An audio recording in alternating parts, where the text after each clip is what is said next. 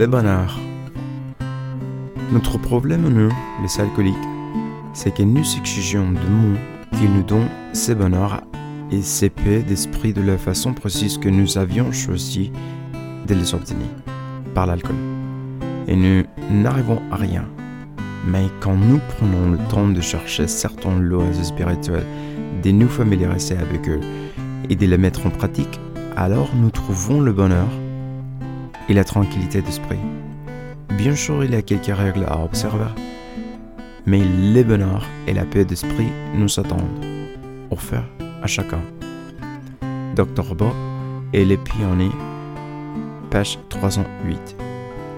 La simplicité du programme des AA m'enseigne que le bonheur n'est pas quelque chose que je puis exiger. Le bonheur surgit doucement en moi lorsque je suis les autres.